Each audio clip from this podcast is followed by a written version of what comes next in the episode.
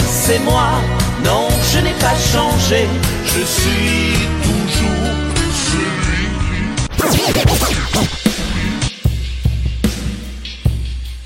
Sublimation, le podcast de Jérôme Delvaux sur Radio Rectangle.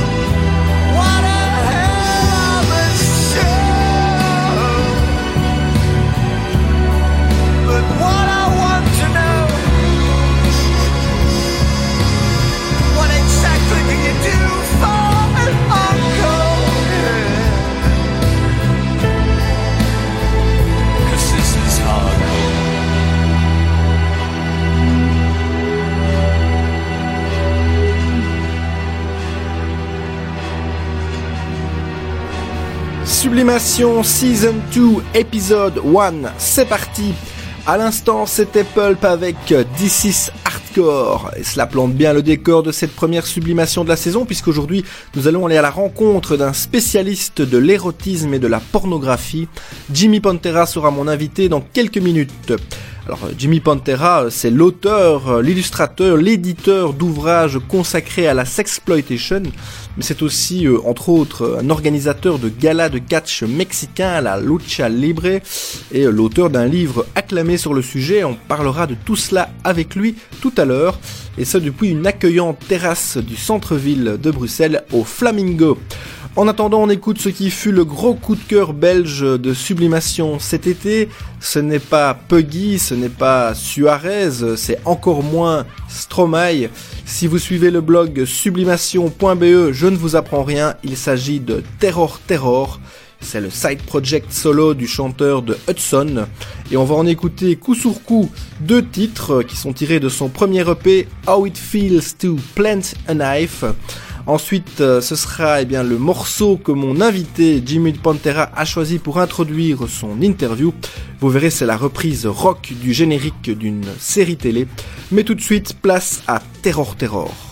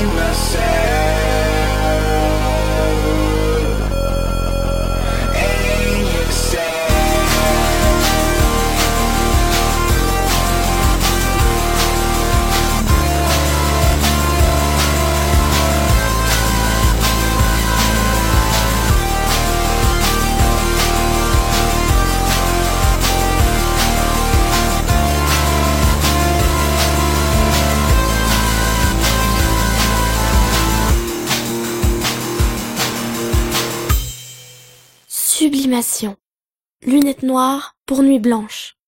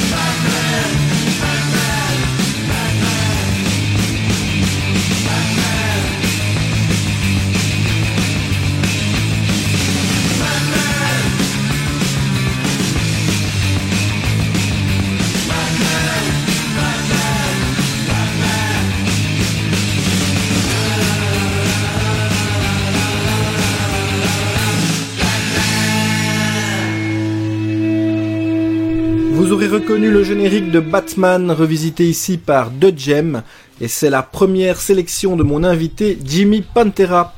Il nous a amené d'autres petites pépites rock, euh, quelques trouvailles, des raretés. Nous allons découvrir tout cela avec lui dans quelques minutes.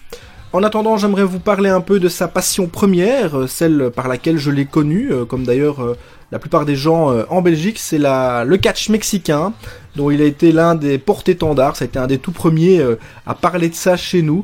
Le catch mexicain, littéralement la lutte libre, la lucha libre, c'est une passion qui remonte à son enfance, le catch en tout cas. euh, dans les années 70, il se rendait à des, à des, des combats dans des kermesses ou des champs de foire. Il a assisté euh, aux prestations d'athlètes vieillissants, euh, des catcheurs qui portaient des cols entroués et qui n'étaient pas au, au mieux de leur forme.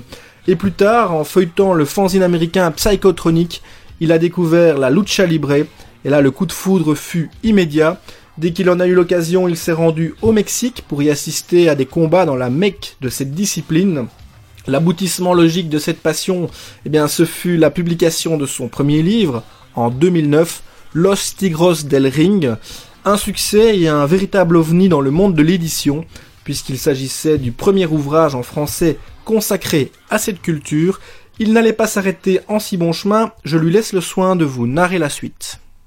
Le relatif euh, succès du livre euh, m'a permis de, de rencontrer les, les, les personnes qui travaillent à l'ambassade du Mexique. Oui, c'est eux qui sont venus vers toi? Oui, notamment l'attaché culturel. D'accord. Donc l'attaché culturel m'a m'a proposé d'organiser des événements pour euh, donc valoriser euh, l'image euh, du Mexique. Oui. Et donc j'ai pu comme ça organiser des, des galas où j'ai pu inviter les plus grands catcheurs mexicains. C'est ça, donc on peut, on peut en nommer quelques-uns, donc tu as fait venir, il y avait... Oui, notamment Hijo del Santo, Mhm. qui est le, le fils del Santo. Donc El Santo, c'est dieu vivant, Oui, c'est le dieu Mexique. vivant du, du catch au Mexique. Et euh, son fils a, a repris le, le flambeau. Donc il a repris le costume de son père. C'est ça. Et c'est un petit peu l'héritier de, de toute cette grande histoire prestigieuse. euh, Et donc il est toujours accompagné de, de quelques, quelques catcheurs poids lourds euh, comme Solar ou euh, Angel Blanco. euh. Et donc c'est toute cette équipe que j'ai fait venir. Et j'ai également pu organiser un combat avec les futures stars de la CMLL. Donc la CMLL c'est la plus grande la plus grande ligue euh, organisation de, de lucha libre et euh, il y a des dizaines et des dizaines d'athlètes qui évoluent euh, à la CMLL et j'ai pu organiser un événement avec avec quelques athlètes prestigieux comme Sangre Azteca, Stuka Junior, Hijo del Fantasma. D'accord. Oui, des noms évocateurs. Alors là, tu, tu as fait ça, tu as organisé des galas à plusieurs reprises. Il y en a eu un du côté de la guerre du Midi, là, le nom de- oui, le au Palais la- du Midi. Au Palais du Midi, aussi au Cirque Royal. Oui, au Cirque Royal, j'ai pu, j'ai pu organiser deux dates au Cirque dates. Royal. Et tu as d'autres galas euh, en vue? Et J'aimerais bien évidemment en organiser d'autres, mais euh, il y a plusieurs problèmes. Le premier étant évidemment le risque, le coût financier, Oui. parce qu'il faut bien savoir qu'organiser un, un- un show avec des catcheurs mexicains, euh, c'est pas comme organiser euh, une soirée avec euh, les meilleurs DJ anglais. Ou, Oui, le, trajet est un peu plus long. hein, il y a le voyage. Oui, il y a- et il y a aussi l'organisation même, parce qu'il Ouais. faut prévoir, il faut prévoir un ring, il faut prévoir. une infrastructure. voilà, exactement. Donc, à ça s'ajoute aussi le, le- le fait que c'est pas très connu du grand public. Non, c'est ça. Donc on, on reste quand même dans quelque chose de- de- d'assez pointu. Oui. Et Donc il y a un énorme travail de communication à faire. Et euh, je dirais que c'est pas évident. Alors évidemment, j'ai proposé déjà ce, ce type de projet à des tas et des tas de festivals, d'organisations diverses. Et euh, chaque fois, quand on commence vraiment à rentrer dans le vif du sujet, à parler du coût financier, etc., là, ça coince. Mais bon, je ne désespère pas. Je, pense qu'un jour, euh, je vais encore pouvoir organiser quelque chose à Bruxelles ou ailleurs. Et euh, voilà. Je, Oui, en Wallonie, il y a peut-être moyen, ou en, enfin, oui, bien sûr. euh, Je, je- je crois que à Liège, Charleroi. encore attendre un petit peu. Et- Alors, ce, ce sont des catcheurs qui ont la particularité d'être, euh, je crois, tous masqués. hein, ça fait partie du. ou presque tous. euh, Ils sont pas tous masqués, mais euh, disons que il y a deux, deux catégories, de, deux grandes catégories de, de catcheurs. Il y a ceux qui portent un masque Oui. et ceux qui portent des, des- enfin qui portent pas, de ma- pas de masque, mais qui ont des, des cheveux, euh, si possible le, le- le plus long, le plus long possible. Hein. ça. Et, et donc les cheveux, euh, euh, quand le catcheur perd son combat, Vous devez couper. parfois il est obligé de, de Ouais. se les faire raser. Ah. Donc euh, voilà. Mais c'est vrai que les catcheurs masqués sont les plus, les connus, les plus spectaculaires. Et euh, il y a également, donc, les, les- les- les- c'est chaque fois la, la- la métaphore de la lutte du bien euh, contre le mal. Oui, il y a un méchant et un, et un gentil Voilà, quoi, hein, qui, qui terrasse le méchant en principe. Euh, ben, parfois, euh, Le parfois, méchant ne gagne pas toujours à la régulière. parfois les, les, les rudos, Ouais. hein, donc sont les, méchants, sont, sont plus populaires que les bons. Ah oui. Alors ils deviennent gentils après? Euh, ça, ça arrive, oui. Ouais. Par exemple, euh, El Santo, avant d'être euh, vraiment l'archétype du, du bien, c'était un rudo. Il était du côté obscur. Oui, mais Ah oui. il était hyper populaire. Alors ils l'ont changé. Et puis il a changé de, il a changé de bord. Alors euh, c'est tout aussi euh, chiqué, j'imagine, que le, le catch américain où il n'y a pas vraiment de. Euh, Chiqué, chiqué, euh, c'est vrai que. C'est du spectacle, il y a pas. C'est pas. un- Oui, c'est un spectacle. C'est ça, il faut un- le prendre comme ça. C'est ouais. un spectacle vivant. Je veux dire, l'issue du combat est connue à l'avance. D'accord. La plupart du temps, oui. Oui. Mais euh, quand, quand on, quand on, quand on émet le, le terme chiqué, euh, bon, c'est un peu péjoratif. Oui, oui, bien sûr. ouais. Parce que ce qu'il faut savoir aussi, c'est que ce sont des athlètes qui sont euh, hyper entraînés. Mhm. Ce sont des athlètes qui ont un niveau euh, technique hyper élevé. Et ils se connaissent aussi très bien entre eux. Et donc, c'est pas un- vraiment un combat qui se livre, c'est un spectacle, un spectacle vivant, où le public intervient certainement à 50%. Par les Euh, donc- encouragements, les cris, les. Voilà, et il faut aussi bien noter que euh, une grande partie euh, du show se déroule également dans la salle. Donc les catcheurs mexicains se projettent souvent dans le public. Oui, parce que c'est dangereux quand même. et, euh, oui, c'est très, c'est évidemment assez, euh, assez chaud. euh, ça, ça bouge dans tous les sens. ouais. Mais ça, c'est la particularité du catch mexicain. Et Alors toi qui es un spécialiste, toi qui es un spécialiste, quelle est le- la différence fondamentale euh, si tu dois euh, départager le, le catch euh, mexicain justement et le catch américain qu'on connaît beaucoup mieux en Europe euh, de par les diffusions télé? En quoi est-ce que ce, qu'est- qu'est-ce qui les différencie Qu'est-ce qu'est-ce qui fait que la lucha libre est plus noble et t'a t'a- t'a attiré davantage? Ben, moi, elle m'a attiré davantage parce que c'est beaucoup moins formaté. Et le catch américain, euh, surtout depuis euh, une quinzaine d'années, euh, est devenu un, un produit vraiment de, de marketing de masse, un peu comme le football d'ailleurs. Oui, hein. Donc on a des, des athlètes qui ont tous un peu l'air de sortir du même moule. Hein, ce sont tous des espèces de Chippendale hyper musclés, des espèces de Californiens surfeurs hyper bodybuildés. Le catch mexicain, c'est pas du tout ça.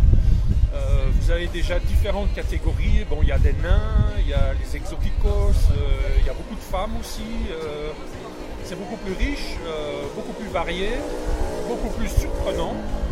Il y a les costumes aussi qui sont toujours flamboyants.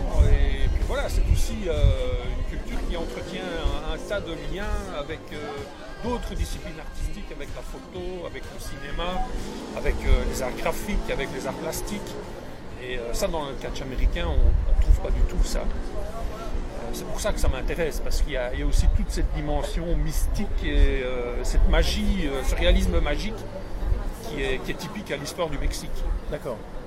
Alors toi-même, pour la promo de, ton livre, justement, tu avais tu portais euh, un masque hein, souvent Oui. sur les photos. hein. Oui, oui. Euh, je me demandais qui se cachait euh, sous le masque avant qu'on se rencontre. hein. C'était euh, il y, a, il y a une dizaine de jours où je me suis rendu à ton exposition dont on va parler euh, après. Oui. Et j'étais étonné de voir, bah, tiens, on dirait un, un fan de Morisset en fait quand on enlève le masque. Voilà. Ça le fait beaucoup rire. Oui, mais C'est parce que je, je, je- je viens du rock'n'roll. Oui, mais justement on y arrive, hein, on va quand même parler aussi de musique. Ouais. Et, euh, Ça, je, je veux dire, tout- tout- et Morisset, non Pour moi, Morisset, enfin moi c'est un point de vue tout à fait personnel. Ouais, ouais. Pour moi, Morisset, c'est celui qui a tué le rock'n'roll. Ah ben tiens, voilà. Alors, justement, dans le rock'n'roll, fais-nous écouter ce que tu aimes. Alors, tu as prévu, euh, donc je rappelle, une, une playlist euh, pour nous faire découvrir non seulement ben, euh, oui, euh, tes passions, mais aussi euh, la musique que- qui te parle. Et donc là, euh, alors, que- quel va être le morceau qu'on va écouter euh, maintenant? Donc là, on va écouter un morceau qui s'appelle euh, Motorbike Beat, Oui. qui est interprété par les Revios. C'est un groupe, euh, un groupe punk anglais de 1980, donc qui est apparu vraiment dans la, dans la première vague punk euh, de punk anglais. Les Revios. Les Revios, donc c'est un groupe euh, complètement euh, kitsch, euh, délirant, euh, qui mélange pop 60s et euh, science-fiction ringarde. Eh bien, on écoute ça. C'est Motorbike Beat.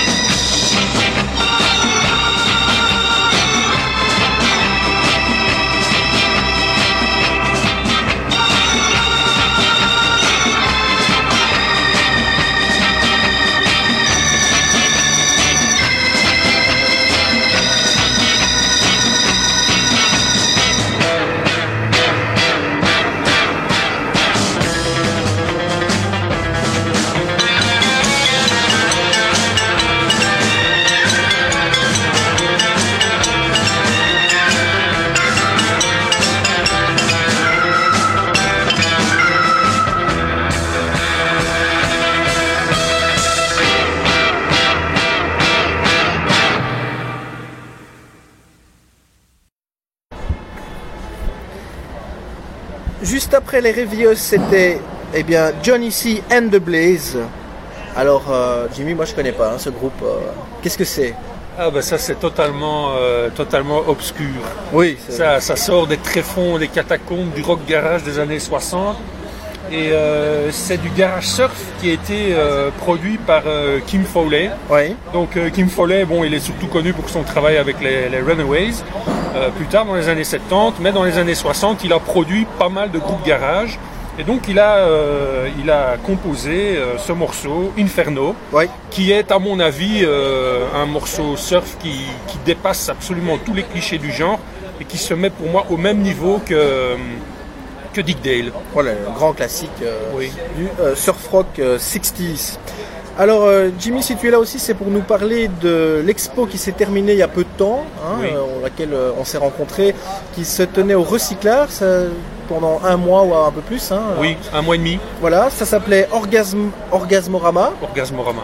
Et donc il s'agissait d'une exposition d'affiches de films érotico-pornographiques des années euh, 60-70 principalement. Alors c'est un autre de tes dada après le- la lutte mexicaine. Alors euh, pourquoi cette passion-là? Eh bien, je suis passé du, du catch mexicain à la sexploitation. Euh, bah D'abord parce que pour moi, ces, ces domaines sont liés, Oui, parce que ça fait partie de, de la, de la vraie culture populaire, tout à fait. au sens de la vraie culture de la rue, la culture spontanée. Et euh, pour moi, le, le- le- la, la baraque, euh, la baraque de catcheurs et la baraque des stripteaseuses sont, sont côte à côte. Euh, Ça, ça fait partie de, de la même kermesse. C'est ça. Donc pour moi, c'est cohérent de, de Ouais, ouais. travailler dans, sur ce domaine-là, comme de travailler sur le, sur le catch. Et donc la sexploitation, c'est euh, l'âge d'or que, que j'ai que j'ai exposé là euh, au recyclage. C'est les années 60, 70. J'ai surtout travaillé euh, avec des affiches et des photos euh, européennes, Oui. donc françaises, euh, italiennes, espagnoles et turques aussi. Oui, il y avait quelques affiches turques assez étonnantes. hein. Oui, oui, c'est très étonnant parce que quand on regarde les affiches turques et les affiches belges, par exemple, de la même époque, on se rend compte que graphiquement, ben, les Turcs allaient beaucoup plus loin. Oui, elles étaient plus osées. Oui, tout à fait. On, on voit, euh, on voit des, des photos, alors que les affiches belges, la plupart du temps, C'est des, dessins. oui. Donc c'est des affiches qui sont, qui ont quand même l'air de dater, euh, enfin d'être beaucoup beaucoup plus anciennes. Alors que les affiches turques datent de la même époque et c'était ça qui était aussi euh, intéressant et saisissant. C'était de confronter toutes ces images, de les mettre côte à côte dans un espace où euh, elles, elles créent comme c'est une sorte de résonance? Ça en dit long aussi sur euh, la, la société à une époque précise. euh, quelle est l'ouverture d'esprit par rapport euh, ben, à un cinéma pour adultes hein. donc, euh, Et là, donc la Turquie à cette époque avait une étonnante ouverture d'esprit justement, qui la ça n'a pas duré longtemps. Ben, la Turquie à ce moment-là était euh, laïque Oui. et Elle est toujours, je pense, officiellement, même si. officiellement, mais bon, il y a eu un, un coup d'État militaire en 1980 Ouais. qui a provoqué la disparition l'interdiction de, de tout ce cinéma. Alors je, je sais qu'il y a encore des projections euh, de, quoi. de films porno, mais qui sont euh, totalement clandestines. C'est ça. Alors donc euh, il y avait aussi donc des affiches que tu as, euh, je pense, pu obtenir dans, dans certains anciens cinémas, euh, notamment bruxellois. Euh, je parle, je pense euh, au cinéma ABC, qui a récemment euh, fermé ses portes. Alors pour toi, c'est un des derniers euh, vestiges de ces années-là qui, qui a baissé pavillon ou, euh, Ben, la fermeture de l'ABC est survenue euh, donc il y a un mois et euh, l'ABC était le, le- le tout dernier cinéma porno à Bruxelles. qui et également- des vieux films en tout Oui, cas. oui, en argentique. Donc il y avait argentique, ouais. projetait des films en 35 mm, Oui. ce qui est quand même exceptionnel. Euh. Et euh, c'était le dernier cinéma en Europe, en Europe, hein, avec des, des striptease live sur scène. C'est ça.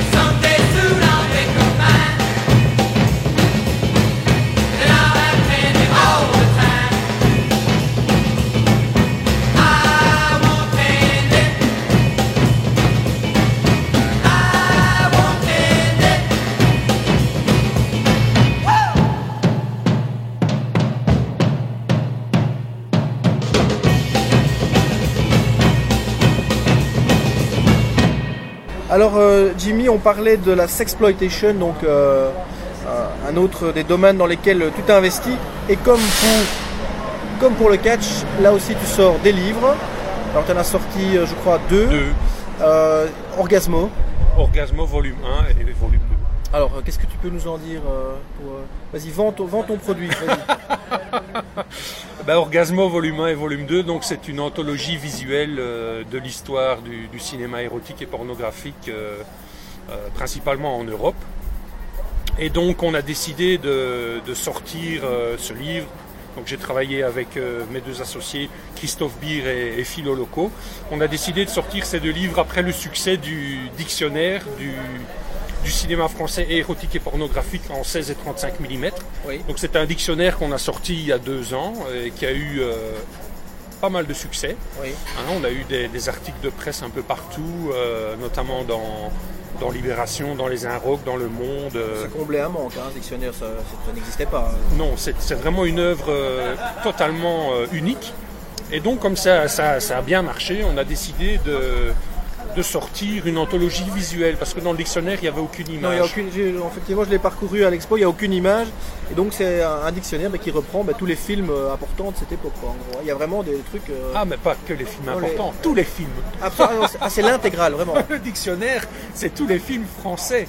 Il y a vrai qu'il 1600 films, Il est assez volumineux, effectivement. 1200 pages, Oui, et donc un film par page. Plus ou moins, oui. Et il couvre quelle période alors le dictionnaire? Ben, ça commence, euh, on commence à parler de- des premières scènes de nuit au cinéma dans, dans les années 20 et on, on termine au début des années 2000. D'accord. Donc effectivement, c'est. Oui, il y a de la matière. Mais le, le- le gros, le gros du dictionnaire, c'est les films. euh, Donc vous avez visionné les 1200 films porno? ah, tout a été vu, euh, exploré euh, jusque Ah, dans les moindres recoins parce qu'il faut retrouver, On s'emmerde pas chez vous. hein. il faut retrouver tous les, les intervenants euh, des films, donc toute l'équipe technique.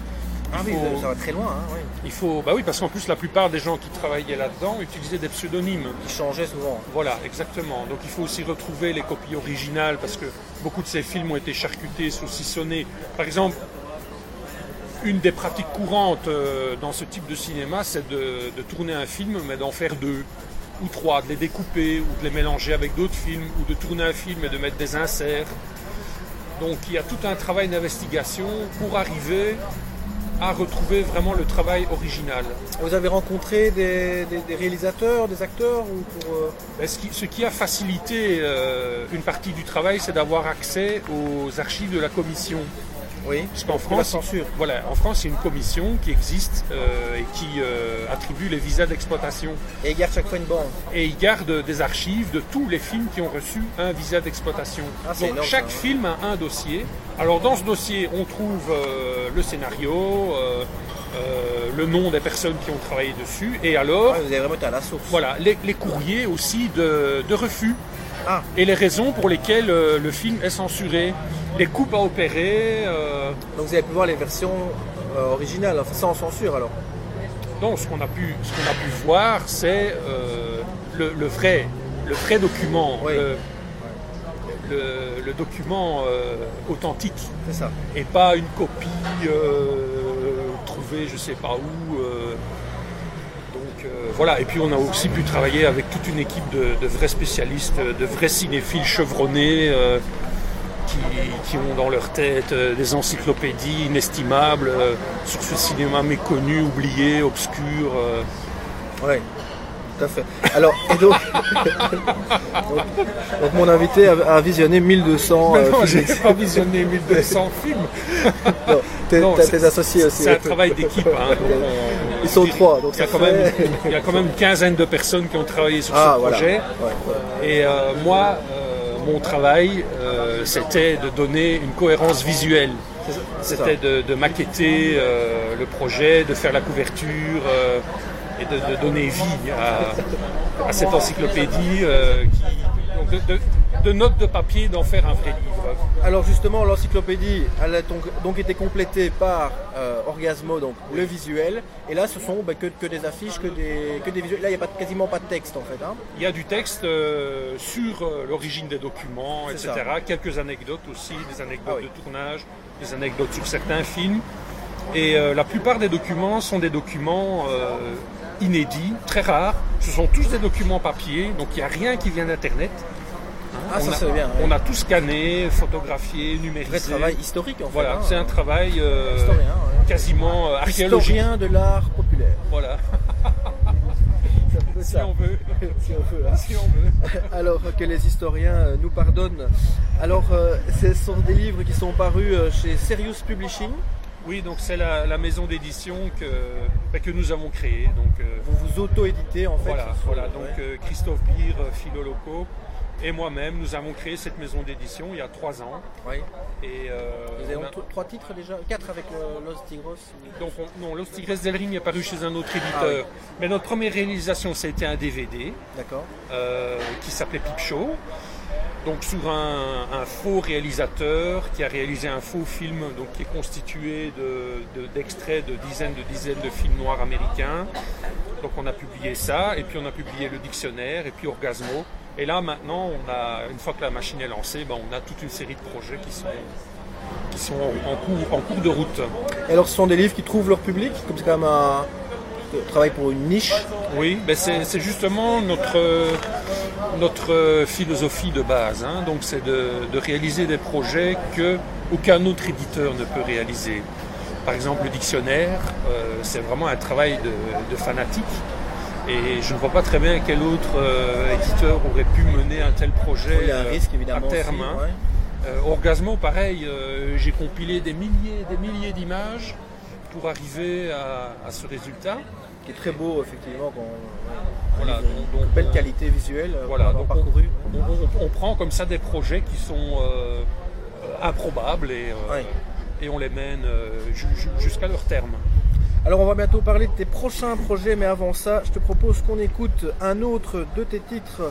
Euh, je prends la liste, c'est Avicense, euh, que j'a- j'avoue ne pas connaître euh, à nouveau. C'est qui est Avicense alors? Ben, Evie Sands, euh, c'est une de ces chanteuses de soul des années 60 euh, qui, qui est tombée, euh, qui est tombée dans l'oubli. Enfin ici en tout cas, même si elle se produit toujours, elle a commencé très très jeune. Elle a commencé à se produire à l'âge de 17 ans et euh, tout de suite elle s'est elle s'est propulsée vraiment au, au même niveau que les Shangri-Las, qui, Oui, qui est le, vois bien, le- ouais. un des plus grands groupes vocaux féminins des années 60. Tout à Ben, qui, qui aujourd'hui n'est plus très connue, eh ben, à cette époque-là, elle faisait aussi bien que les Shangri-Las. Et on va écouter le morceau, donc I Can't Let Go, Avicense. I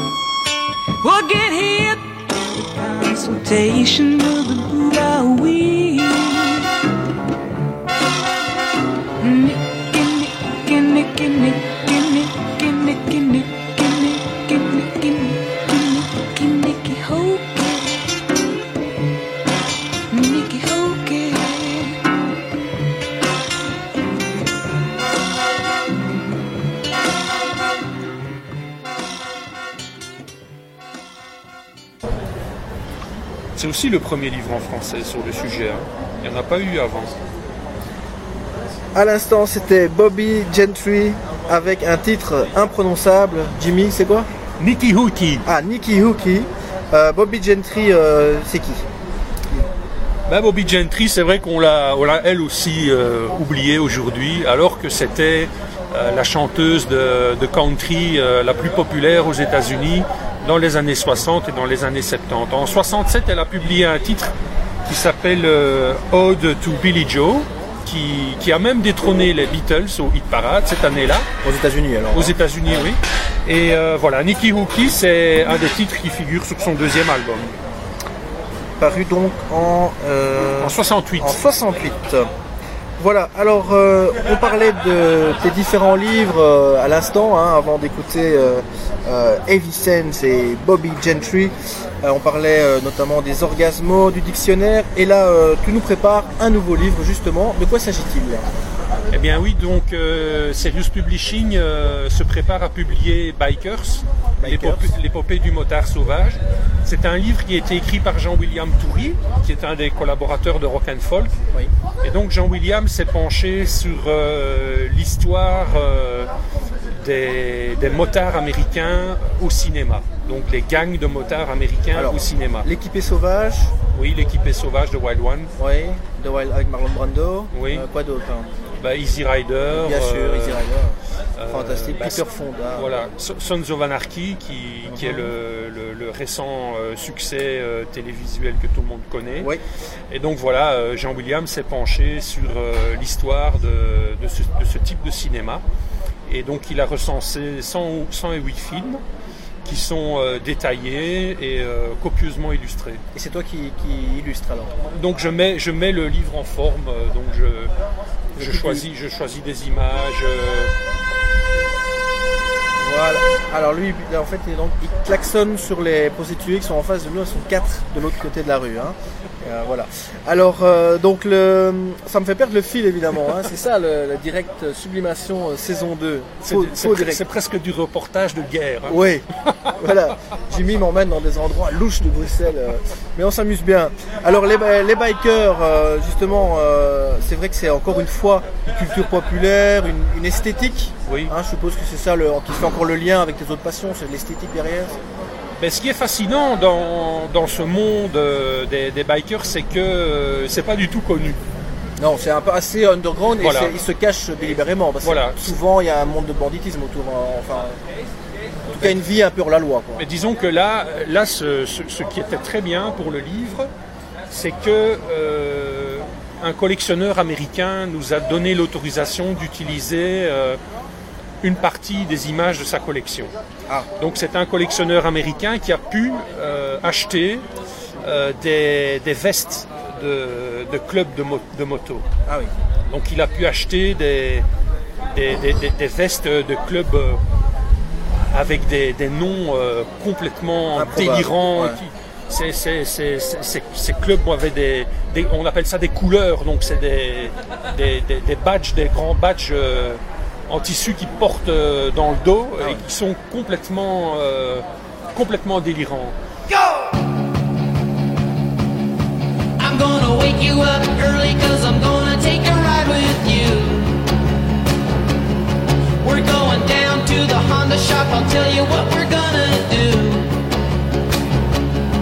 Put on a ragged sweatshirt, I'll take you anywhere you want me to.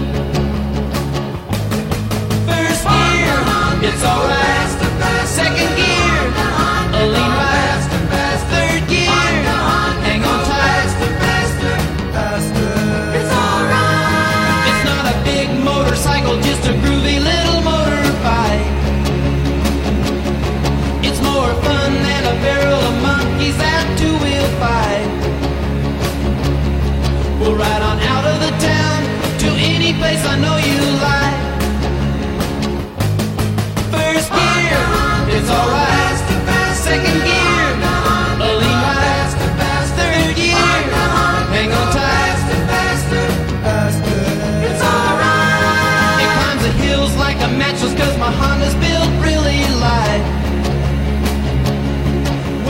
into the turns, me and hang on tight.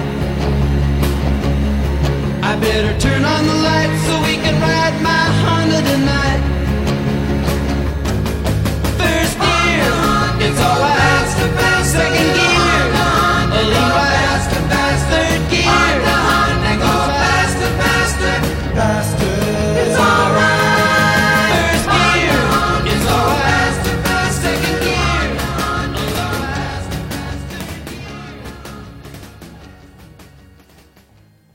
Bien, euh, je, oui, je, je, je, je viens du, je viens du rock and roll. Donc c'est, c'est le rock and roll qui m'a, qui m'a transformé et qui a fait de moi ce que je suis aujourd'hui.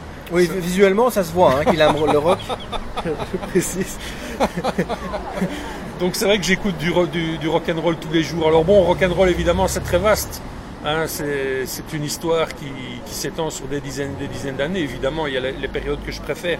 Mais ce que je peux dire, c'est que euh, quand quand j'ai eu des, des, des moments vraiment extrêmement difficiles, hein, quand, bon, comme tout le monde, euh, ce que j'écoute, c'est vraiment du, c'est du, du rock and roll euh, origi- originel.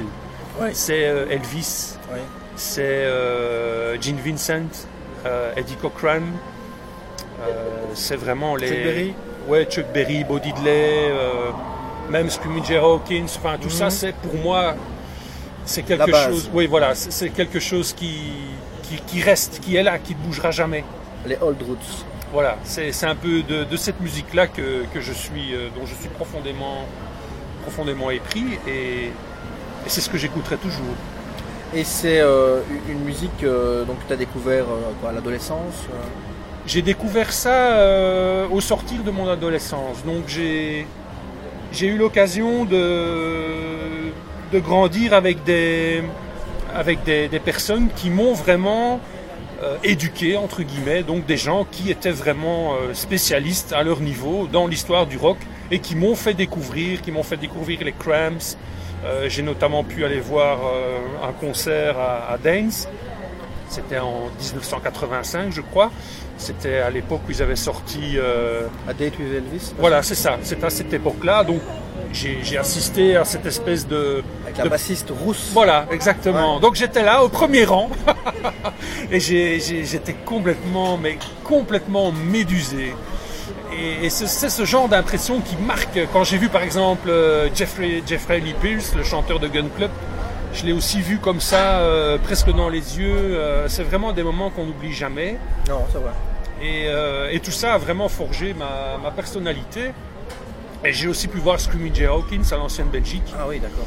Et euh, là aussi, 80, sans doute. c'était à la fin, tout à la fin des années 80. Et il était là, euh, il était déjà assez âgé. Il avait une sorte de, de prestance. euh, il apparaissait comme ça sur scène, comme un- une espèce de lion majestueux. Il avait toujours cette voix. incroyable. Ouais. C'était la, la salle était bondée, on entendait, on entendait les mouches voler. C'était hallucinant. silence respectueux. Il était euh, d'une maîtrise et d'une classe ultime. Alors tu as cité les, les Cramps, tu me disais en préparant l'émission que c'était un peu le groupe qui faisait la synthèse entre euh, Oui. plusieurs euh, des sujets qu'on a abordés, notamment la exploitation. Voilà, donc c'est un groupe qui, qui a toujours euh, cultivé cette passion pour les coulisses, euh, les coulisses de, de la grande histoire du rock. Donc euh, c'était des collectionneurs de vinyles euh, invétérés qui parcouraient les États-Unis dans tous les sens et qui avaient une collection inestimable et qui réalisaient également des émissions radio où quelques titres bah, que j'ai Ont été joués par eux. voilà, Ouais. ont, ont été programmés par eux dans leur show radio. C'est vrai qu'ils ils rendaient hommage souvent au rockabilly. à- ils ont donné des coups de projecteur comme ça sur des groupes oubliés. Je pense que leur public s'est sûrement euh, retourné vers leurs propres influences. Ben, moi en partie, euh, enfin voilà, Voilà, je veux dire, ouais. c'est, en étant vraiment fan de ce groupe, euh, en les voyant en concert plusieurs fois. je me souviens notamment à que avant, avant le concert, euh, on avait droit à une espèce de bande son. Ça, ils C'est un avaient, film d'horreur sans doute. voilà, ils, ils avaient bricolé une bande son. Euh, film d'horreur c'est aussi un truc qu'ils ont beaucoup. euh, voilà. hein. Et, et- et- et là, bon, moi, je découvrais tout ça évidemment. C'était, c'était vraiment des moments complètement magiques. Ouais. Voilà. Alors, eh bien, euh, je pense qu'on peut terminer sur ces bonnes paroles, se souvenir euh, des Cramps et peut-être rappeler donc pour les auditeurs qui ont eu le, le courage de nous écouter jusqu'au bout. J'espère qu'ils sont nombreux. euh, euh, de rappeler donc la sortie de ton prochain livre euh, consacré aux bikers. J'ai déjà oublié le titre. Bikers. Bikers, c'est Voilà. simple. C'est chez euh, Serious Publishing. L'auteur donc euh, qui travaille pour Rock and Folk qui s'appelle Jean-William Toury, Jean-William Toury et la date de sortie approximative fin, de- fin septembre. fin septembre. Et alors, je crois qu'on peut quand même préciser que c'est le tout premier euh, livre en français sur l'histoire donc du euh, cinéma consacré aux bikers. Merci euh, de t'être euh, déplacé, de t'être prêté au jeu de cette euh, sublimation nouvelle formule, Jimmy. Et puis bonne chance pour tes, prochains projets. Donc on continuera à suivre.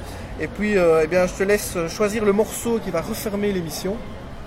Eh bien, c'est là aussi une perle, une perle rare. C'est euh, Uma Lidi, interprétée par Gigi Jackson and the Jackals. Euh, bon, là, j'ai fait des recherches, mais je suis incapable de dire en quelle année ce morceau a été euh, produit. Je, pense que ça date du tout début des années 60. Voilà, encore une, euh, vraie rareté. Donc le titre Uma Lidi. Euh, merci encore Jimmy. On écoute ce morceau donc de Gigi Jackson and the Jackals. Et je vous dis pour ma part, eh bien euh, au mois prochain pour euh, un deuxième épisode de cette saison 2 de Sublimation. Ciao